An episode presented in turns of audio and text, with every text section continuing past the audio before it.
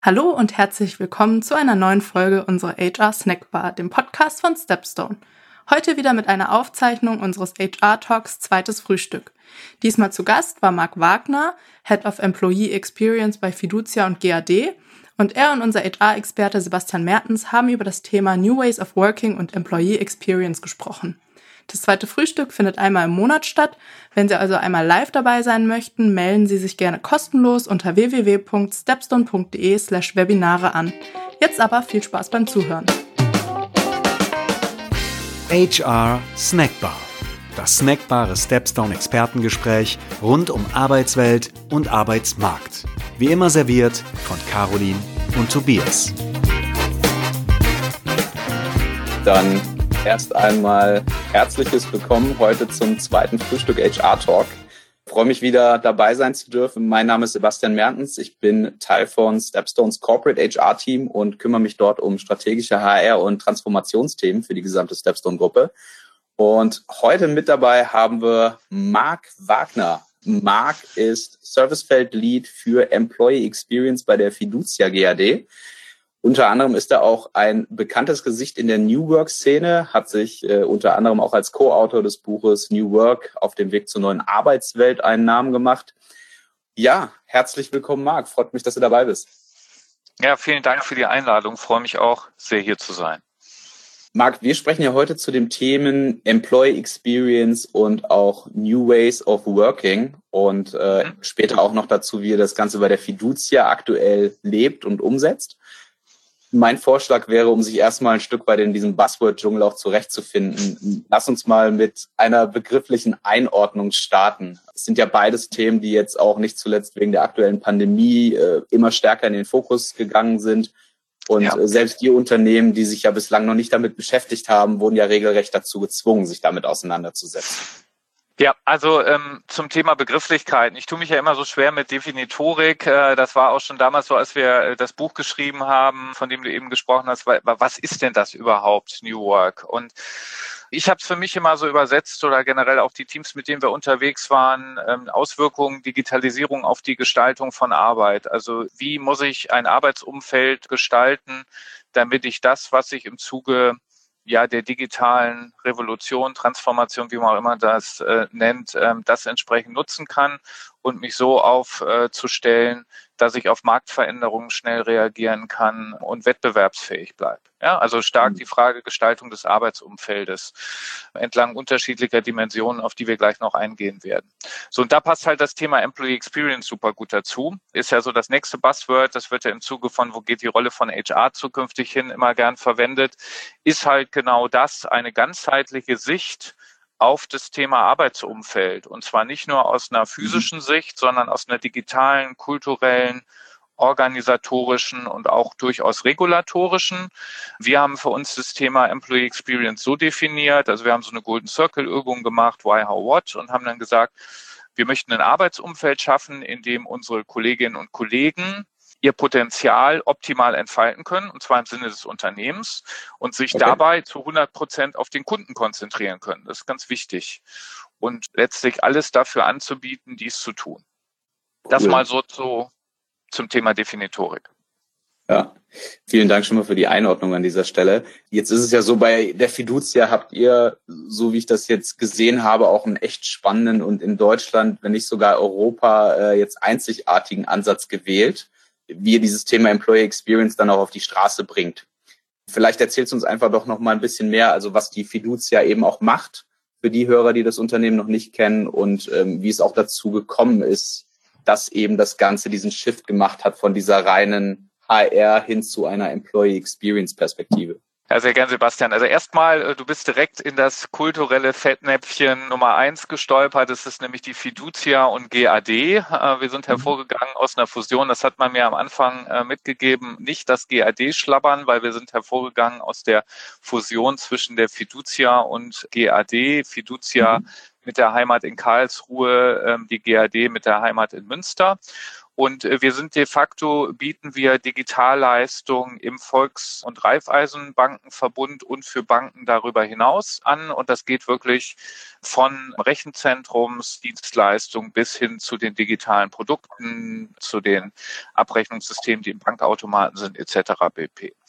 Und wir sind so um die 7000 Mitarbeiterinnen und Mitarbeiter in dem Konzern Fiducia und GAD und haben uns ähm, vor einigen Jahren schon dazu entschieden, eine neue Strategie umzusetzen. Über die ist auch viel geschrieben worden im Internet. Ähm, äh, nämlich zu sagen, wir öffnen uns komplett, wir gehen stärker Richtung Plattformökonomie, wir gehen weg von monolithischen Systemen, wir gehen in neue Geschäftsmodelle, was in mhm. einem genossenschaftlichen Verbund und in dieser Branche durchaus ein Riesenschritt ist und haben ja. dann gleichzeitig gesagt, das müssen wir dann auch in dem organisatorischen Betriebssystem abbilden, also haben ein, die Transformation gestartet in ein agiles Zusammenarbeitsmodell, das sich an den Spotify-Strukturen anlehnt ähm, und haben das fürs gesamte Unternehmen gemacht. Und das war genau der Zeitpunkt, wo ich dann letztes Jahr mit äh, gestartet bin. Soweit mal zur Fiducia und GRD und wo wir uns gerade befinden.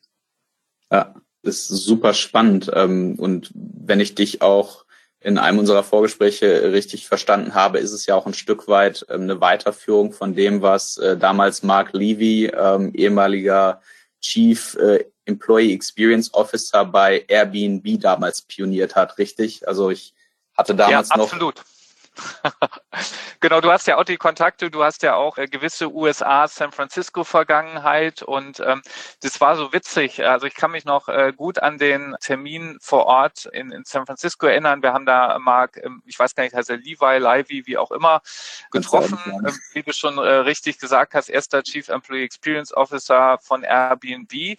Das erste war der Auftritt, war der absolute Hammer, ein total ruhiger, in sich gekehrter, in sich ruhender Mensch, der Steve Jobs gleich in den Raum geschwebt ist. Also das war faszinierend.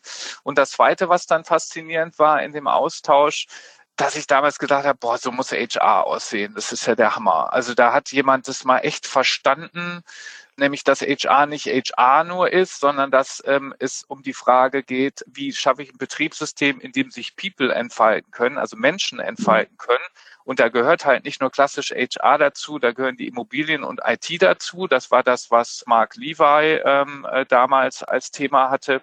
Und umso mehr habe ich mich dann gefreut, dass nachdem ich jetzt jahrelang immer wieder, also wie so ein Evangelist durch die Gegend gerannt bin und gesagt, so muss HR aussehen, so muss HR aussehen und irgendwie keiner gefühlt das so richtig umsetzen wollte, ernsthaft. Umso mehr habe ich mich dann gefreut, als äh, Anfang letzten Jahres der CHRO von der Fiducia und GRD auf mich zugekommen ist, äh, der Jörg Staff, und ähm, mhm. Dann mit einer Stellenausschreibung um die Ecke gekommen ist, wo ich gesagt habe, ja krass, äh, sowas setzen wir jetzt hier in, in Deutschland, in Europa um.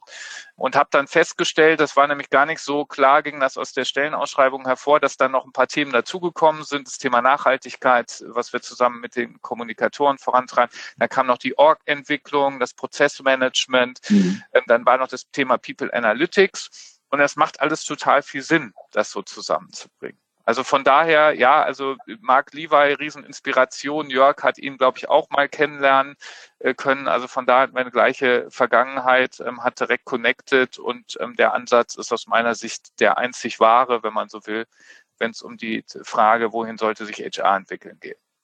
Ja, finde ich, finde ich gut auf den Punkt gebracht und gehe ich, gehe ich auch so komplett mit.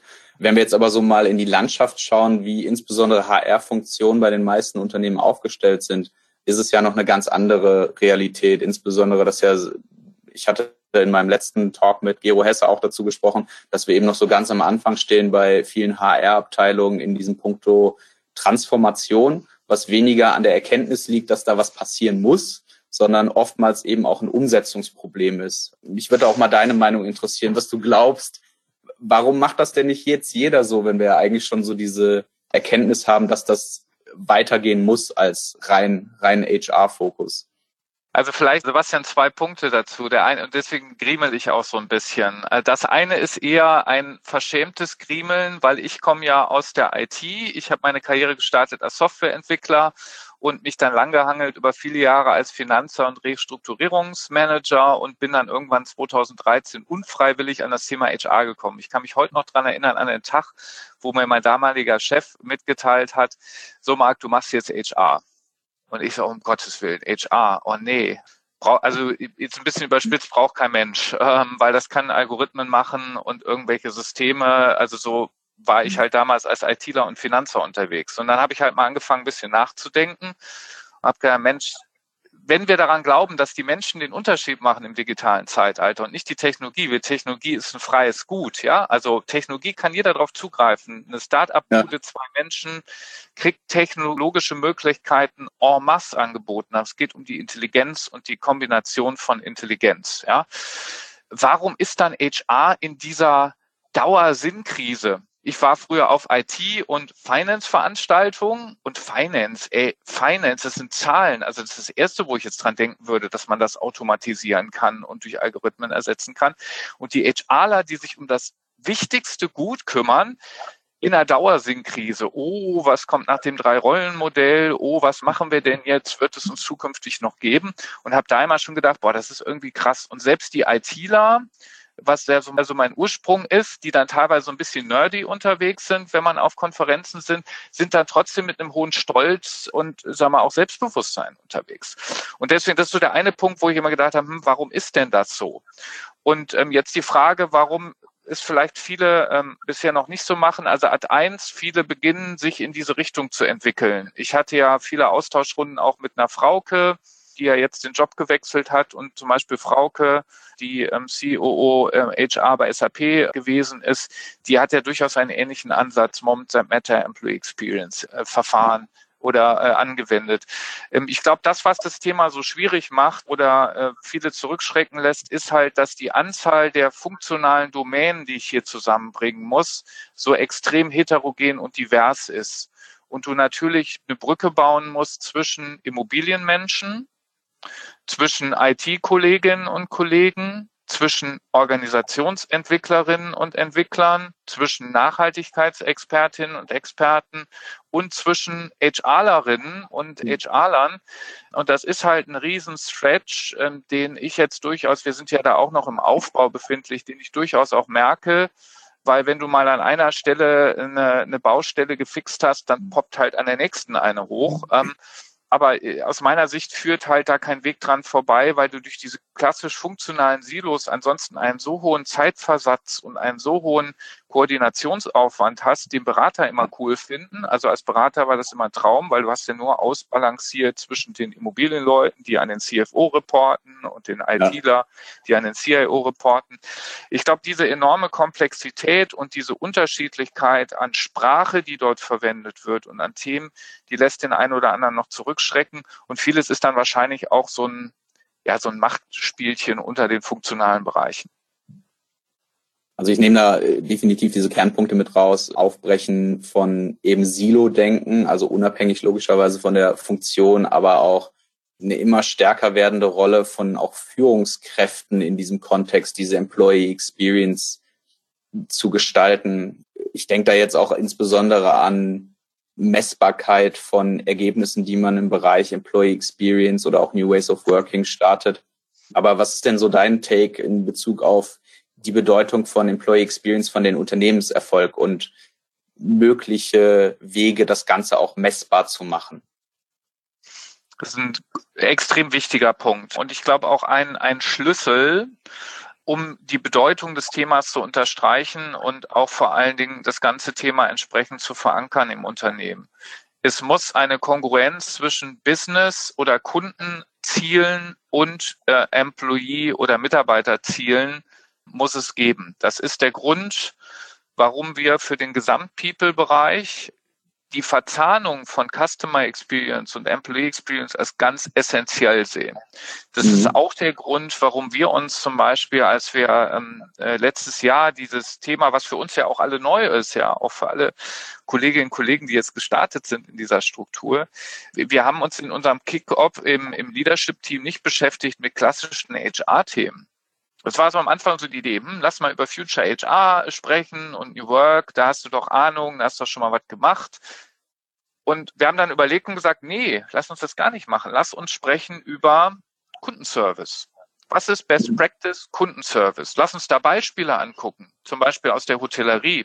Lass uns mal sprechen, das war eine total ähm, auch eine witzige Runde, was sind denn so die Best Practice oder die schönsten äh, Kundenservice-Erlebnisse, die man persönlich äh, gemacht hat und was sind auch die schlimmsten? Ja. Und lass uns daraus mal ableiten, was heißt denn das am Ende des Tages für einen Bereich Employee Experience? Und der zweite Punkt, der, mit dem wir uns beschäftigt haben, sind Elemente aus UX-Design. Fragen von Simplicity etc. Das ist der erste Punkt. Dann das Thema Messbarkeit. Ähm, wir sind sehr, sehr stark hingegangen und haben uns damit beschäftigt, wie leiten wir unsere Ziele aus den Unternehmenszielen oder den Unternehmens-OKRs. Wir haben das Unternehmen Anfang des Jahres auf OKRs, also Objective and Key Results, umgestellt mhm. und haben jetzt sehr stark darauf geachtet, dass das, was wir im Bereich Employee Experience dort anbieten oder worauf wir einzahlen als Key Results, mit den A, mit den Unternehmenszielen äh, verknüpft ist und B, auch möglichst viele unterschiedliche Domänen beinhaltet. Also nicht quasi das Immobilien Team macht wieder sein Immobilienprojekt, das HR-Team macht seine HR-Projekte und so weiter und so fort, sondern wir arbeiten bewusst an Initiativen, wo wir viele Kompetenzen der unterschiedlichen Bereiche mit zusammenbringen. Ja. ja. Und ich glaube, das sind, das sind so ganz wichtige Sachen, also Ableitung aus den Unternehmenszielen. Es darf keinen Unterschied geben zwischen Unternehmenszielen und äh, Employee Experience Zielen. Und ähm, das zweite, zu sagen, wir gehen einen auch klaren Ansatz in diese Richtung zu priorisieren. Also wir sind bei uns sehr stark hingegangen. Ich weiß nicht, ähm, ob der Ansatz der Ambidextrie so allen Teilnehmerinnen und Teilnehmern geläufig ist. Ähm, Ambidextrie ist ja eigentlich relativ simpel. Sag, ich muss Strukturen schaffen, die in der Lage sind, zum einen das Bestehende immer effizienter zu gestalten, also Operational Excellence Kriterien anzuwenden und zum anderen aber radikale Innovationen zulassen, die im Zweifelsfall das Bestehende in Frage stellen, also der Exploit und der Explore-Part. Und wir haben halt sehr bewusst geguckt, dass ähm, unsere Key Results auf diese beiden Facetten einzahlen. Also einmal auf Operational Excellence auf der einen Seite, also Prozesse effizienter gestalten. Wir sagen immer, nehme den äh, Kolleginnen und Kollegen Zeitfresser, damit sie sich mehr auf den Kunden konzentrieren können. Das ist der eine Part. Und der zweite ja. Punkt, was wir unter dem Stichwort Employee Enchantment haben, also wirklich, wo es um ist ja, ich glaube, die Übersetzung ist Verzauberung. Ich habe da mal ein Buch zugelesen. Ich fand das diese wirklich krass coole Employee Experience, die Erlebnisse, die ich im Unternehmen habe und die bei mir hängen bleiben, die so zu gestalten, dass es mir jeden Tag von neuem richtig Spaß macht, zu sagen, ich gehe in die Firma. So, diese zwei Facetten sehen wir, darauf zahlen unsere Ziele ein. Da sind wir natürlich noch voll am Anfang, muss man fairerweise sagen. Aber das ist letztlich der Weg, um uns auf Kundenwert und zum anderen auf, ja, auf Effizienzthemen auch zu fokussieren. Lange ja. Antwort auf eine kurze Frage.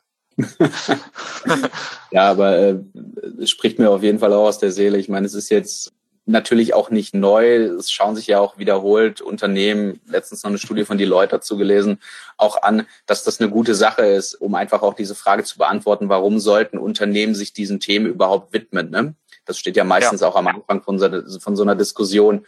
Und dass eben auch Studien mehrfach belegen, dass eben auch ausgeglichene und zufriedene Mitarbeiter nachweislich produktiver sind, kreativer sind und wiederum Mitarbeiterzufriedenheit auch auf Loyalität gegenüber dem Arbeitgeber einzahlt, was wiederum zu sinkenden Fluktuationskosten führt. Ne? Und so kann man ja diese Kette weiterspannen, bis man letzten Endes bei auch diesen KPIs, die oftmals auf Management-Ebene verankert sind, dann auch spannen.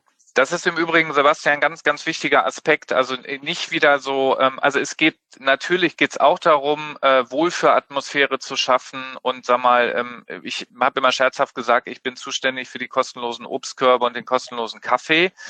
Ähm, darum geht's aber auch, aber alles halt mit einem Business-Zweck. Das ist ja auch. Ähm, am Ende des Tages geht's darum, maximalen Wert für den Kunden zu erzeugen und Geld zu verdienen. Zwar in einem genossenschaftlichen Verbund, in dem wir sind, mit einem nachhaltigeren und werteorientierteren Aspekt. Das war für mich auch nochmal ein wichtiges Kriterium, den Job anzutreten, dass wir uns in einem genossenschaftlichen Verbund befinden und nicht in einem kurzfristig ausgerichteten Aktienmarktorientierten Unternehmen. Äh, das finde ich persönlich extrem reizvoll.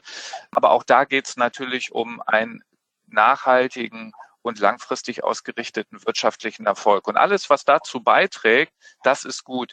Ich führe die Diskussion nur ungern über, ich muss alles tun, damit die Mitarbeiter sich wohlfühlen, ähm, weil das kann relativ schnell in die falsche Richtung laufen. Also gerade, wir machen gerade so ein riesen New Work Projekt bei uns, was das gesamte Unternehmen betrifft und dann kommt schnell Mitarbeiterpartizipation. Mitarbeiterpartizipation ist halt nicht wünsch dir was, ja, weil dann bist du am Ende des Tages in ganz vielen Themen, ja. die ganz viele einzelne Menschen total cool sind, aber überhaupt nicht mehr wirtschaftlich und auch gar nicht mehr zu managen sind. Also deswegen der wirtschaftliche Erfolg, die Kundenwertoptimierung liegt im Zentrum und da ist eine ganz wesentliche Facette, ein Umfeld zu schaffen, in dem die Kolleginnen und Kollegen sich optimal entfalten können. Ja. Ich meine, das ist auch ein gewisses Erwartungsmanagement, was man dann natürlich auch bei der Begleitung dieses Change-Prozesses dann eben auch machen muss, um da eben auch keine falschen Erwartungen zu wecken, sondern eben zu schauen, dass das alles auch irgendwie in Balance oder im Einklang mit den Unternehmenszielen ist. Wenn ich mir jetzt mal die Rolle der Führungskräfte in diesem Prozess anschaue, wie ordnest du das ein? Also insbesondere, wenn es darum geht, Mitarbeiter vorzubereiten auf neue Formen des Arbeitens. Also das Thema Führungskraft, Leader, wie auch immer man das nennen will, ist natürlich total essentiell. Also das ist essentiell, vor allen Dingen in, ähm, wir haben uns, hatte ich ja zu Beginn gesagt, ja dazu entschieden, in eine agile Organisation zu transformieren. Wenn ich sowas erfolgreich umsetzen möchte, dann spielt das Thema Leadership eine ganz entscheidende Rolle.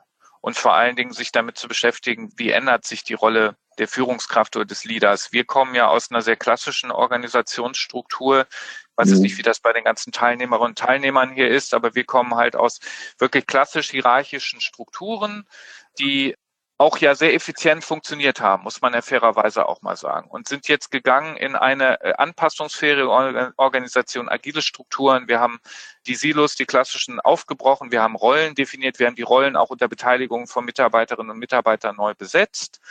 Und jetzt müssen halt diese Rolleninhaber, also die quasi jetzt neuen Leader, und jetzt wir als die, die das aus dem Executive Team managen, ähm, natürlich lernen, wie gehen wir jetzt mit diesen neuen Strukturen um. Also was heißt Leadership ins Team geben? Das heißt halt nicht, lassen wir die alle mal machen, was sie wollen, also Hippie-Cam, Agilität als Hippie-Cam, sondern das heißt halt Guidance geben, Hilfestellung geben, Vision geben, klare Regeln definieren, Konsequenzenmanagement. Das, was man ja gerne bei Agilität vergift. Agilität ist ja das krass durchstrukturierteste also jeder, der in agile Strukturen gehen sollte, sollte sich darüber im Klaren sein. Das ist total anstrengend. Das ist unglaublich. Das ist nicht, wie gesagt, Hippie-Camp und, und indianischer Redekreis mit Räucherstäbchen. Das ist jeden Tag aufs Neue gucken, was ist der maximale Wert in Richtung Kunde. Und das heißt ganz klare Leitplanken, ganz klare Regeln geben und Leadership ins Team geben und immer wieder, wenn Barrieren da sind, die Barrieren aus dem Weg räumen. Es ist also wirklich das, was jetzt lange Zeit schon diskutiert wurde, der Wechsel von Führung zu Leadership. Das muss jetzt passieren, sonst sind diese Strukturen einfach nicht effizient. Also deswegen ist Leadership ein unglaublich wichtiges Thema in dem Kontext. Und ich erinnere mich da noch, ähm, Sebastian, ich weiß nicht, ob du da schon bei der DTCon gewesen bist, um mal Richtung meines alten Arbeitgebers zu gucken. Da ist damals der Francis Dupré als CEO gestartet. Und ich fand es total genial, dass er gesagt hat, Leadership geht alle an. Alle durchlaufen ein Leadership-Programm. Der Junior, der gerade startet, für den ist das Thema vielleicht erstmal Self-Leadership. Und für den, der ein bisschen Seniorer ist, ist es dann Leadership in Teams. Aber Leadership Verständnis muss einheitlich in der Firma sein und betrifft alle. Und da spielt natürlich jetzt, um den Bogen zur Employee Experience zu spannen, natürlich ein, das Thema Employee Experience insoweit eine entscheidende Rolle, als auch da wieder darum geht, ein Umfeld zu schaffen, in diese, diese neue Art von Zusammenarbeit, dieses kollaborative, fokussierte, dann auch stattfinden kann und unterstützt wird durch organisationale Strukturen, durch Prozesse, durch das Arbeitsumfeld, durch Digitalisierung, auch durch Regularien. Ich beschäftige mich unheimlich viel. War vorher nicht so mein äh, Steckenpferd und auch nicht so das, ehrlich gesagt, wo ich ähm, so ein riesen Fable für habe, mit Betriebsvereinbarungen und mit regulatorischem Rahmen schaffen. Ist aber extrem wichtig, dies zu tun. Also äh, Employee Experience von daher wichtig, um diese neue Art von Leadership überhaupt zu ermöglichen. Ja, bin ja auch selber ein großer Fan von Agilität und äh, habe diese Rollen zum Teil ja auch damals in Beratungsprojekten selber ausgeübt. Aber glaubst du, es gibt ja auch genug Gegenstimmen, die behaupten, hey, ähm, Agilität ist jetzt nicht das Allheilmittel. Es kann jetzt nicht jeder ein Vorzeigebeispiel wie die ING zum Beispiel sein, die das jetzt schon seit Jahren nach eigener Auskunft ja. erfolgreich leben. Wie geht man denn auch vielleicht damit um, wenn man eine Organisation ist, die so merkt, so, hey, das ist jetzt nicht die Reise, auf die wir uns begeben möchten? Das ist super. Es ist fast eine Steilvorlage oder eine von vielen Steilvorlagen jetzt äh, in diesem Podcast, weil das ist genau dieses Schwarz-Weiß. Ich weiß noch, dass ich ein, das Beispiel bringe ich immer gerne, dass ich wirklich einen Brechreiz bekommen habe, als auf irgendeiner Veranstaltung Priester auf die Bühne gesprungen ist und meinte, Halleluja, äh, unsere Kirche ist jetzt agil. Ja. Und dann die Kollegin neben mir ganz trocken meinte, oh, mir wird gleich schlecht. So, und so ging es mir da auch, wo ich gedacht habe, Mensch, Agilität als Allheilmittel für alles. Aber ich finde total wichtig, dass man sich, bevor man sich über die Ausprägung von Agilität, also ist es jetzt Spotify, ist es Safe, ist es Scrum, ist das keine Ahnung was, weil das ist völlig unwichtig, ist völlig unwichtig, erstmal Gedanken darüber macht und das mappt auch ein bisschen, schiel immer so ein bisschen zu den Fragen, die kommen, zur Frage Golden Circle etc., sich erstmal Gedanken darüber zu machen, warum mache ich das überhaupt? Warum? Und Agilität, wie gesagt, da kann ich mir das Safe Framework angucken, die ganzen Rollen und Release Train und Tüdelü. Ich kann mir aber auch mal die Frage stellen, was will ich denn erreichen? Und dann bin ich bei zwei relativ trivialen Sachen. Ich will nämlich zum einen eine Organisation schaffen, die auf Veränderungen schneller reagiert. Punkt. Weil der Markt ändert sich halt schneller und also muss ich schneller reagieren. Das ist der eine Punkt. Der zweite Punkt ist, weil ich so viel Wettbewerb habe, muss ich halt laufen gucken, dass ich das Maximum aus meinen Ressourcen und Kompetenzen in Richtung Kunde raushol. Maximale Kundenwertorientierung. That's it. Das ist für mich agil. Und wie ich das dann mache, ob ich da jetzt Scrum nehme, Dailies, Weeklies, Backlogs, ob ich OKRs einführe, wo ich ein Riesenfan von bin, aber brauche ich vielleicht auch nicht, ob ich jetzt Scrum mache, Safe, das ist total wurscht. Die Frage ist eher, kriege ich das Mindset der Menschen, sich immer wieder Gedanken zu machen, hm, ist das jetzt der höchste Wert, den ich erzeuge mit dem, was ich tue? Das müssen die Teilnehmerinnen und Teilnehmer mal machen mit Meetings. Ist total spannend. Stellt euch mal die Frage, gebt mal vier Wochen euren Kalender durch, guckt euch alle Meetings an und guckt, stellt euch dann die Frage, kann ich für diese Meetings eine Aussage treffen, wie viel Wert erzeugt das Richtung Kunde? Und wo ich das nicht machen kann, mir mal die Frage zu stellen, brauche ich das Meeting noch? Und es da mal wegzulassen, mal zu gucken, was passiert. Und die Zeit dann zu verwenden, wieder auf andere nehmen. Also es ist ja ein laufendes Hinterfragen und gucken, ist es der maximale Kundenwert? Und dann ist Agilität etwas, wo kein Weg dran vorbeiführt, was aber nichts Neues ist. Deswegen nehme ich auch immer gerne Beispiele zum Beispiel aus der Hotellerie. Die Hotellerie, die ja im Moment sehr geschunden ist durch Corona, die hat ja ein Instant Feedback zum Thema maximalem Kundenwert. Wenn ich einen scheiß Service in einem Hotel habe, bei der Konkurrenzsituation, oder wenn Zimmer schlecht ist oder wie auch immer, dann kann ich das zum Vorteil ausbauen, indem ich dann die Erwartungen des Kunden, was das Fixen dieser Probleme betrifft, übertreffe. Also ich gehe sehr gerne in ein Hotel in Porto Roche, nicht weil das ein Hotel ist, was super perfekt ist, aber weil die paar Fehler, die die Kollegen mal gemacht haben oder die nicht guten Erlebnisse so krass cool überkompensiert worden, dass meine Familie sagt, oh, da müssen wir nochmal hingehen, das ist so genial, wie die auf uns eingehen, mit uns umgehen. Und das ist ja nichts, die brauchen kein Scrum und kein Safe und brauchen auch keine Spotify-Strukturen dafür. Und deswegen sage ich immer, ja, Agilität von den Grundprinzipien ist etwas, wo kein Weg dran vorbeiführt. Vielleicht in irgendwelchen Behörden und selbst die beschäftigen sich mittlerweile damit und sehen die Effekte.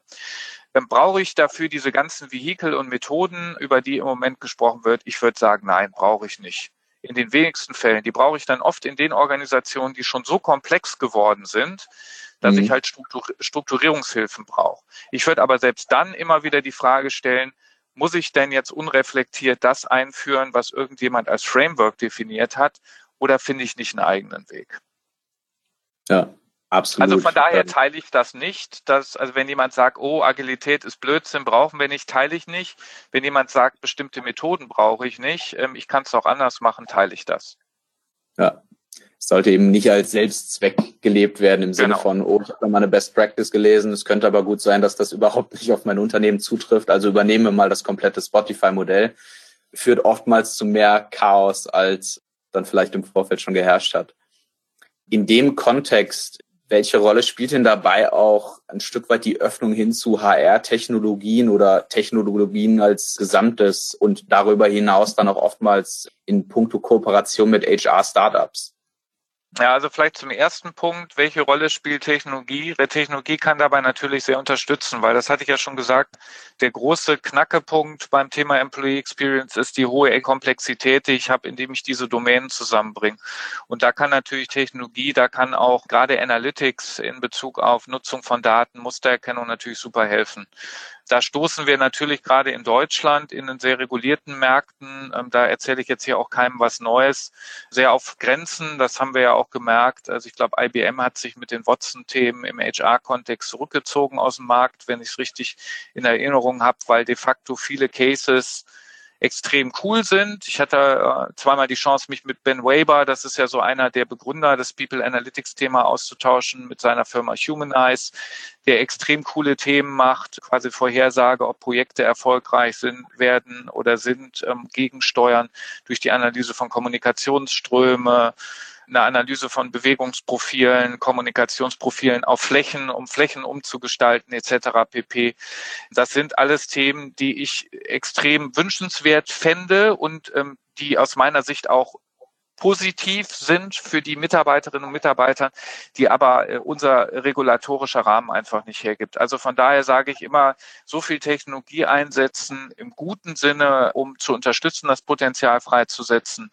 Aber da haben wir halt einen regulatorischen Rahmen. Was wir zum Beispiel gerade machen, Stichwort Technologie, da sind wir gerade auch in der Tool-Auswahl, das Thema Total Workforce Management, weil für uns ist, oder andersrum, eine agile Organisation, die braucht Transparenz über Kompetenzen im Ist und ein äh, Bild darüber, wo sich Kompetenzen hinentwickeln. Anders funktioniert das nicht. Sonst kann ich die Workforce nicht entsprechend gestalten und auch Teams nicht entsprechend zusammenschaffeln, also Stichwort High-Performing Teams. Und das ist zum Beispiel ein Thema, wo wir gerade dran sind und wo auf jeden Fall Technologie auch zum Einsatz kommen wird, wo wir auch sehr, sehr gut ähm, zum Beispiel mit den Betriebsratskolleginnen und Kollegen zusammenarbeiten, die da auch große Unterstützer für sind. Also das ist etwas, wo ich sage, da äh, macht der Technologieeinsatz jetzt nicht so Sinn, sondern er ist auch möglich, aber es sind halt Grenzen gesetzt. Ja. Und das Thema Zusammenarbeit mit HR-Tech-Startups begrüße ich grundsätzlich sehr, sind wir zum Beispiel auch sehr offen. Also wir sind gerade auch äh, bewusst im Austausch mit einigen HR-Tech-Startups, weil die für uns im Zweifelsfall nochmal interessanter und experimentierfreudiger sind als irgendwelche großen ähm, Unternehmen, die dann teilweise mit so einer unterschwelligen Arroganz oder mit mangelnder Flexibilität um die Ecke kommen. Also von daher, ich glaube, auch da muss man einen guten Mix finden. Wir sind im Austausch mit HR-Tech-Startups und ich muss sagen, ich ziehe aus jedem dieser Gespräche sehr, sehr viel raus. Oder nicht nur ich, sondern äh, unser ganzes Team. Ja, es klingt alles auch zusammengefasst nochmal äh, super spannend und bin sehr gespannt, was da jetzt vor allem auch so in den nächsten Monaten und Jahren noch Neues von äh, dieser Reise, auf die ihr euch begeben habt, zu berichten gilt. Last but not least, bevor wir die Fragerunde eröffnen, deine Meinung, glaubst du, ein Unternehmen kann an unglücklichen Mitarbeitern scheitern? Klar, natürlich. Also äh, der Punkt ist ja, äh, also Klar, Punkt. Äh, aber jetzt von der Begründung her. Und ich habe es für mich immer so gehandhabt. Mich haben, du kannst dich ja noch erinnern, Detikon-Zeit, äh, mich haben ja einige Kolleginnen und Kollegen ja dann mit so, haben so die Nase gerümpft, oh, der arbeitet am Wochenende mal und im Urlaub. Und das ist ja total schlimm und nicht New Work. Bullshit. Bullshit weil mir die Arbeit immer schon so viel Spaß gemacht hat, in diesen Momenten, wo ich das bereit war zu tun, dass ich gesagt habe, das fühlt sich für mich gar nicht an wie Arbeit, sondern es erzeugt bei mir gewisse Glücksgefühle. Das ist nicht immer mhm. der Fall gewesen, gebe ich zu, ist auch heute nicht immer der Fall, aber ist zum größten Teil der Fall. Wenn ich hier keinen Bock drauf hätte, wenn ich diese Challenge nicht total cool finden würde oder die Möglichkeiten und mein Team nicht total cool finden würde und Bock drauf hätte, mit denen immer wieder zusammenzuarbeiten oder mit meinem Chef, da kann ich nur sagen, da soll ich mir schnell einen neuen Job suchen. Das macht keinen Sinn. Nicht glückliche Menschen sind Gift für die Menschen selbst, aber auch für eine Organisation. Und von daher ist, glaube ich, dieses Streben nach Glück in einem wirtschaftlichen Kontext und dieses Vermitteln, das maximalen Kundenwert erzeugen, den Kunden happy machen, dessen Erwartungen immer wieder zu übertreffen, ist essentiell für eine Firma. Wenn ich das nicht reinkriege, dann wird es halt total schwer, langfristig zu überleben. Vielen lieben Dank, Marc.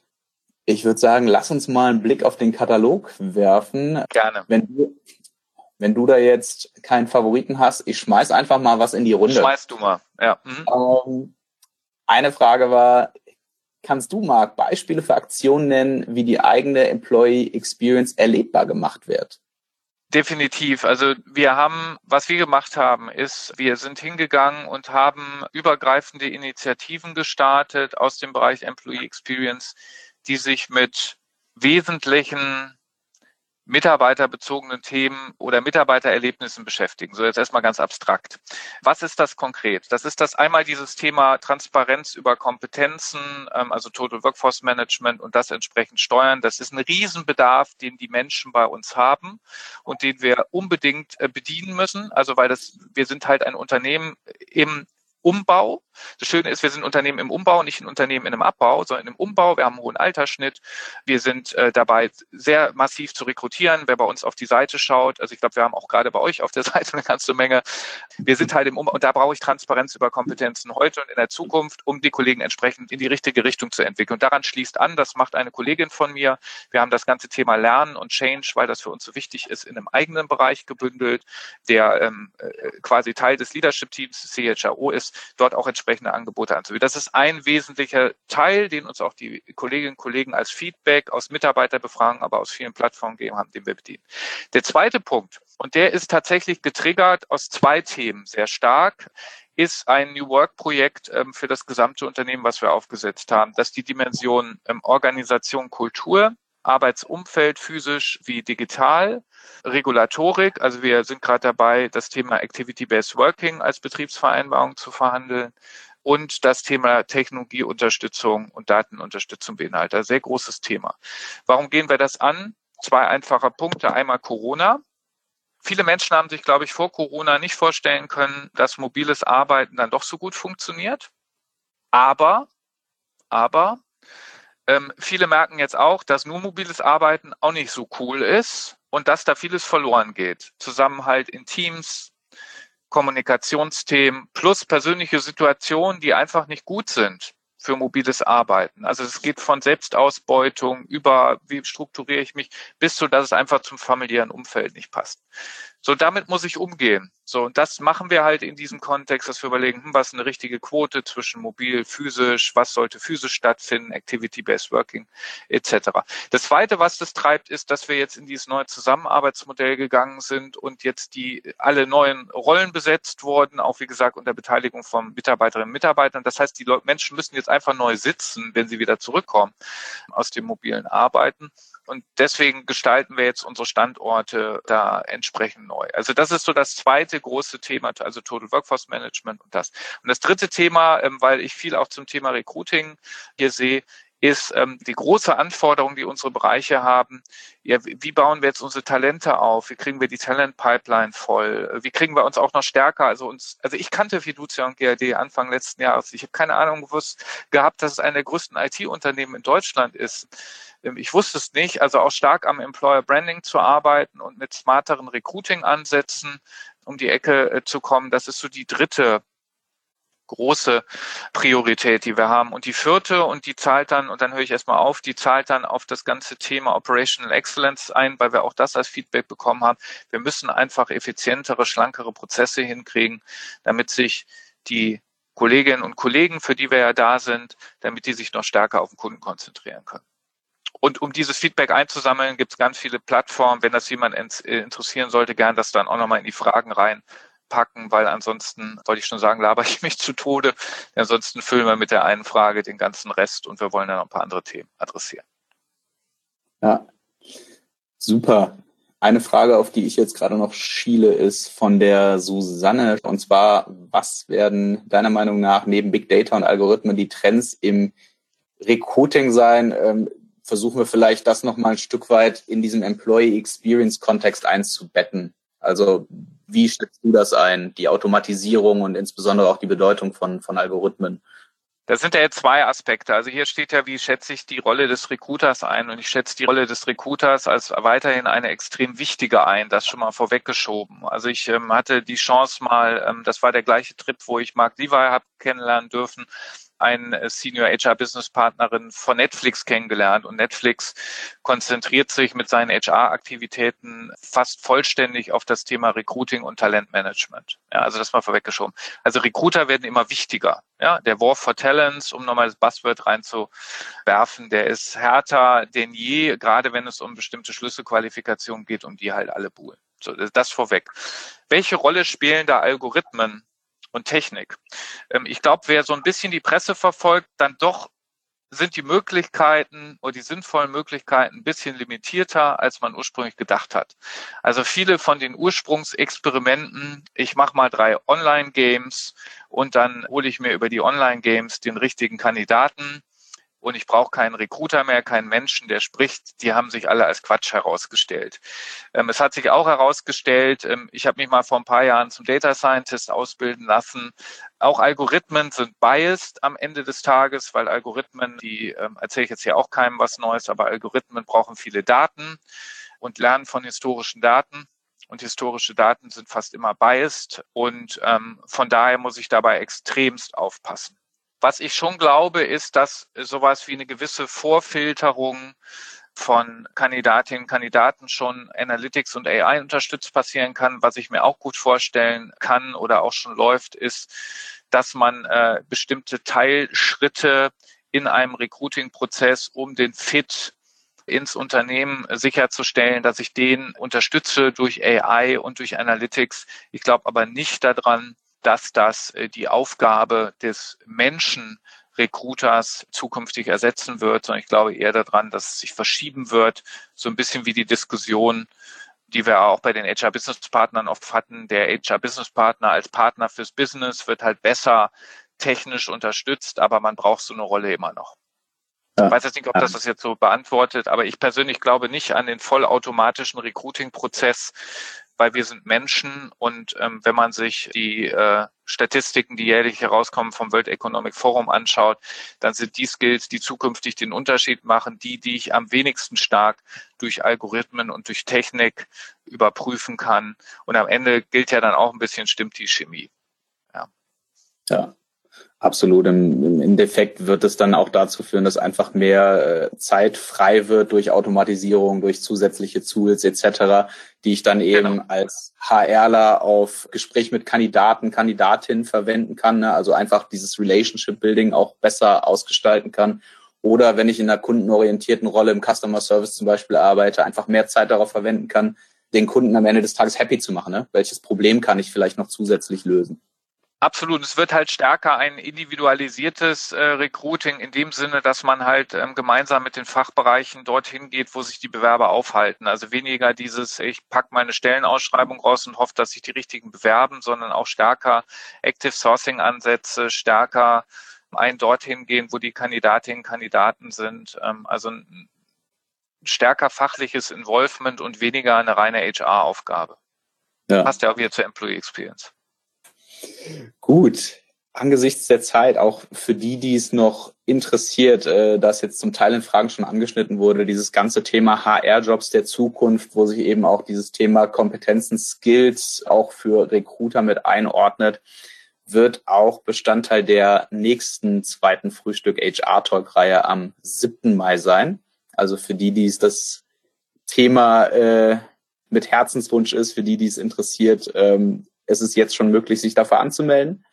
Und ja, erstmal vielen, vielen lieben Dank, Marc, dass du dir die Zeit genommen hast. Cooles Gerne. und sehr interessantes Gespräch und ich bin wirklich sehr, sehr gespannt, was du zukünftig noch zu berichten hast.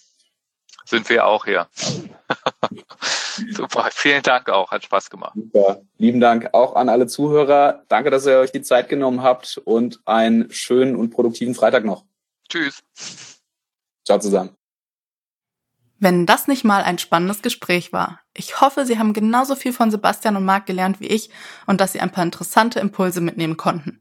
Wenn Sie uns dazu Feedback geben möchten, lassen Sie uns dieses gerne über Apple Podcasts oder direkt an podcast.stepstone.de zukommen.